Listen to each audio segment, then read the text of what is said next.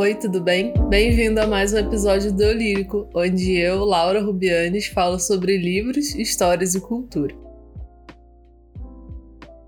No episódio de hoje, eu vou falar tudo sobre o lançamento mais recente da Colin Hoover, que é Reminders of Him.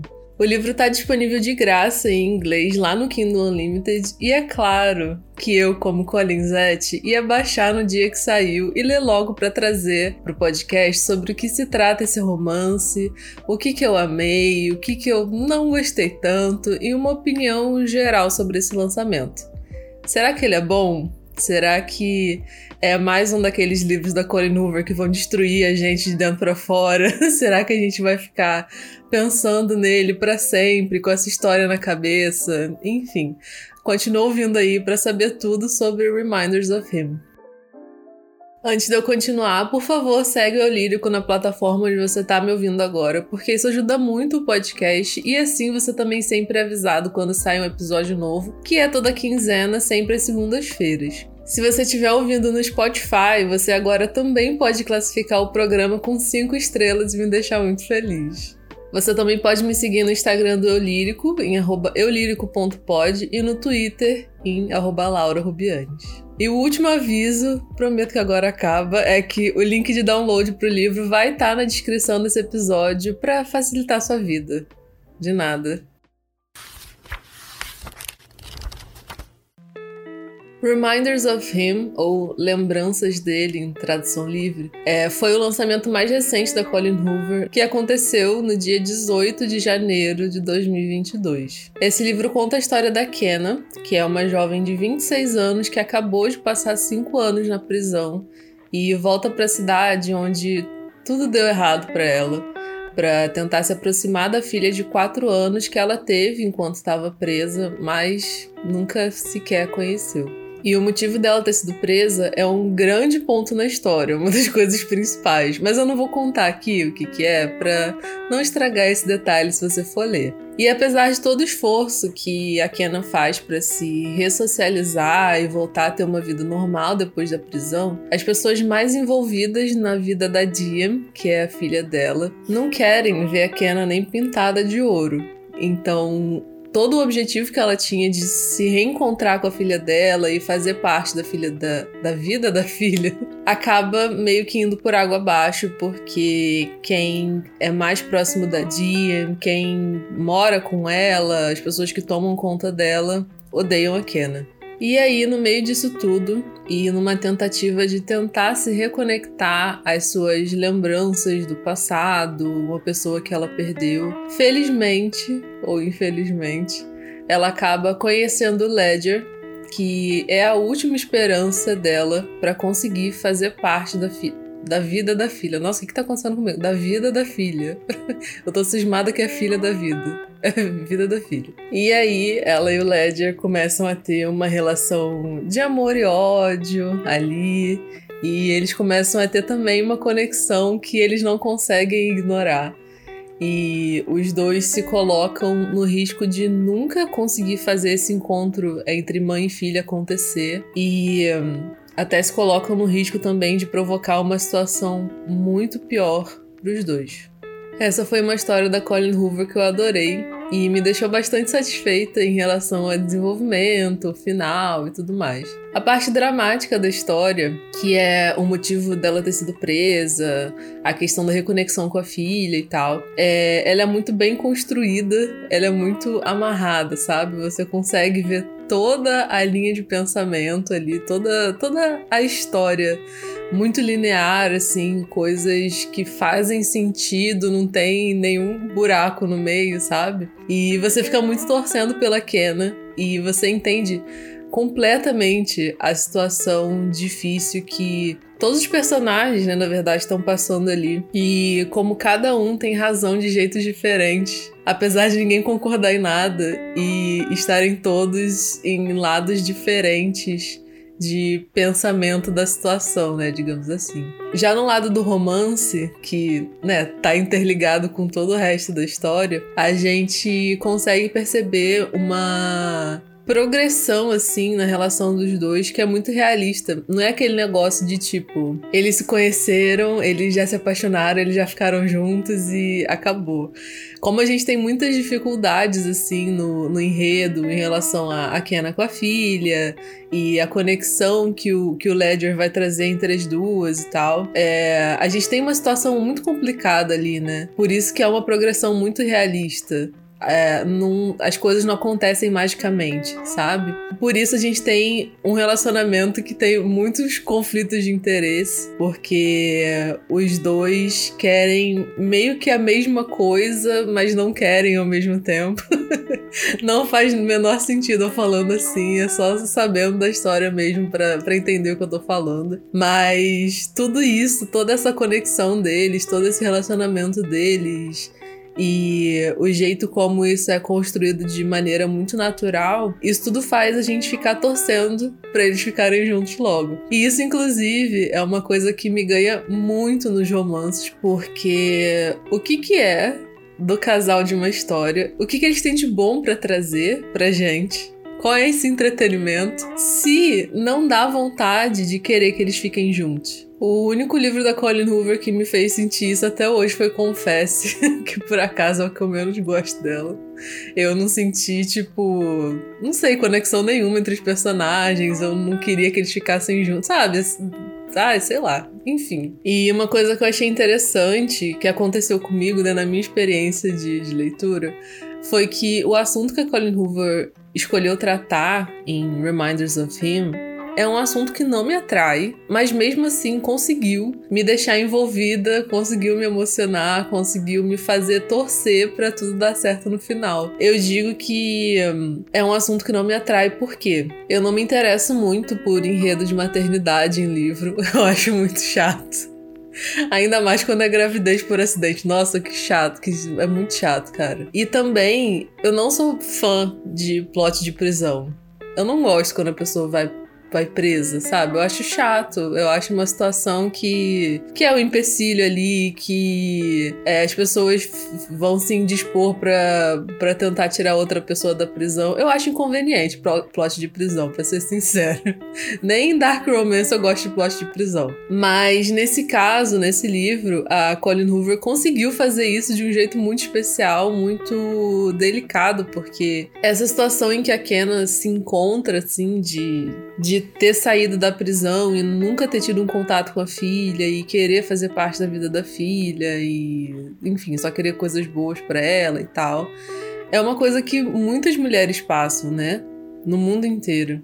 Ela até fala isso na. Acho que é a nota da autora no final do livro. Ela fala alguma coisa tipo assim: é, você deve ter reparado que eu geralmente, no meu, nos meus livros, eu especifico onde a história se passa, mas nesse livro aqui eu não consegui escolher um lugar específico, porque eu não conseguia visualizar a Kenna num lugar específico, eu não conseguia ver a história dessa mulher num lugar específico, porque muitas mulheres passam por isso em lugares diferentes do mundo inteiro do país inteiro. Então, essa história é sobre as Kenas que estão por aí e estão na mesma situação que essa personagem, ou uma situação parecida. E eu achei isso muito, muito, muito legal. Achei muito especial, sabe? A Colin Hoover conseguiu pegar essa situação em que muitas mulheres se encontram hoje ou já se encontraram alguma vez, porque isso é uma coisa que não acontece só hoje, né? Acontece desde sempre e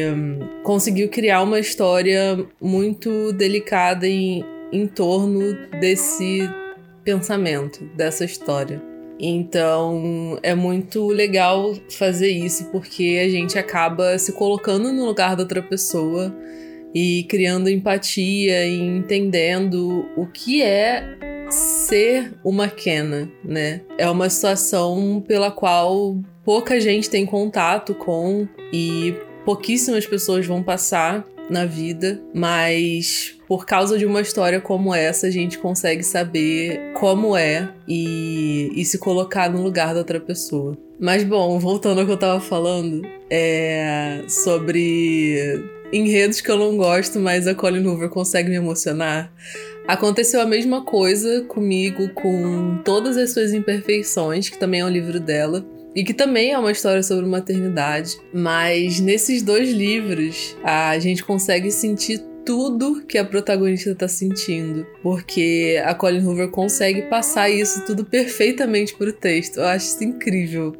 Como a pessoa consegue escrever e fazer você sentir tudo que o personagem tá sentindo. E você se coloca realmente no lugar da pessoa, assim, você fica mal pela pessoa. Você sabe o que ela tá passando. Você torce para ela se dar bem no final. Eu acho isso incrível e bizarro ao mesmo tempo. Como que, como, como que, que o autor consegue fazer isso? Eu não entendo. E se você nunca teve essa experiência lendo o livro, se você nunca se sentiu desse jeito, eu recomendo esses dois livros para você sentir isso.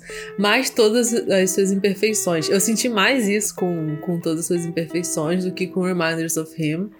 Mas os dois são ótimos nesse sentido. Apesar de todas as partes boas, eu preciso destacar alguns pontos que não me pegaram muito nesse livro. Se você for do tipo de pessoa que gosta de ver história e bastante profundidade, muitas camadas em todos os personagens, você provavelmente vai se decepcionar com Reminders of Him. A Colleen já explorou muito bem vários personagens no mesmo livro, em outros livros. Então, eu não sei o que aconteceu nesse aqui. Sinceramente. A única personagem de quem a gente aprende bastante a, a história é a Kenna, que é a protagonista, né? E por isso tem bastante coisa para mostrar. Mas eu senti falta também do Ledger ter tido um background mais explorado também. Também os avós da Dian, que é a filha da Kenna. Enfim, outros personagens podiam ter recebido um carinho mais especial nessa história, mas não receberam. Mas eu queria deixar claro também que a história não é ruim, ou não é desfalcada, ou não tem buracos por causa disso, porque não é. É só um detalhe que eu acho importante destacar, porque é, desde quando eu comecei a ler Colin Hoover e outras autoras de romance, eu li alguns livros com profundidades absurdas de personagens e aí, quando não tem, eu sinto falta de saber mais sobre ele, sabe? Eu fiquei meio mal acostumada. Outra coisa que me incomodou um pouco nesse livro foi a falta de antecipação na história. Fora o romance da Kenna e do Ledger e o encontro de mãe e filha, nada nesse livro me empolgou a ponto de eu não querer parar de ler ou de ficar ansiosa para a hora em que eu vou poder ler de novo. Eu não tinha motivação nenhuma para ler esse livro. Assim, não era um livro que me deixava ansiosa para ler, sabe? Por exemplo, comparando a outros romances da Colin Hoover. Em Heartbones, a gente tem o segredo do Samson, que é uma coisa que fica a história inteira e a gente quer logo chegar no final para saber que raio de segredo é esse. Em é assim que acaba. A gente tem a história inteira, a história inteira dá vontade de continuar lendo e não parar de ler o livro. Em Novembro 9, não é um livro que eu gosto tanto assim, mas é um livro que dá curiosidade de saber, né, o que, que vai acontecer e tal, porque tinha tinha toda a história escondida sobre a data, novembro 9. Então, assim, sempre tem um detalhe para fisgar o leitor e não deixar ele soltar o livro. Mas Reminders of Him não tem isso. Não tem essa anteci antecipação que a gente fica né, ansioso para, meu Deus, o que, que vai acontecer? Eu preciso saber o final desse livro. Não. Por causa disso, eu achei o desenvolvimento muito previsível. É muito previsível essa história, gente.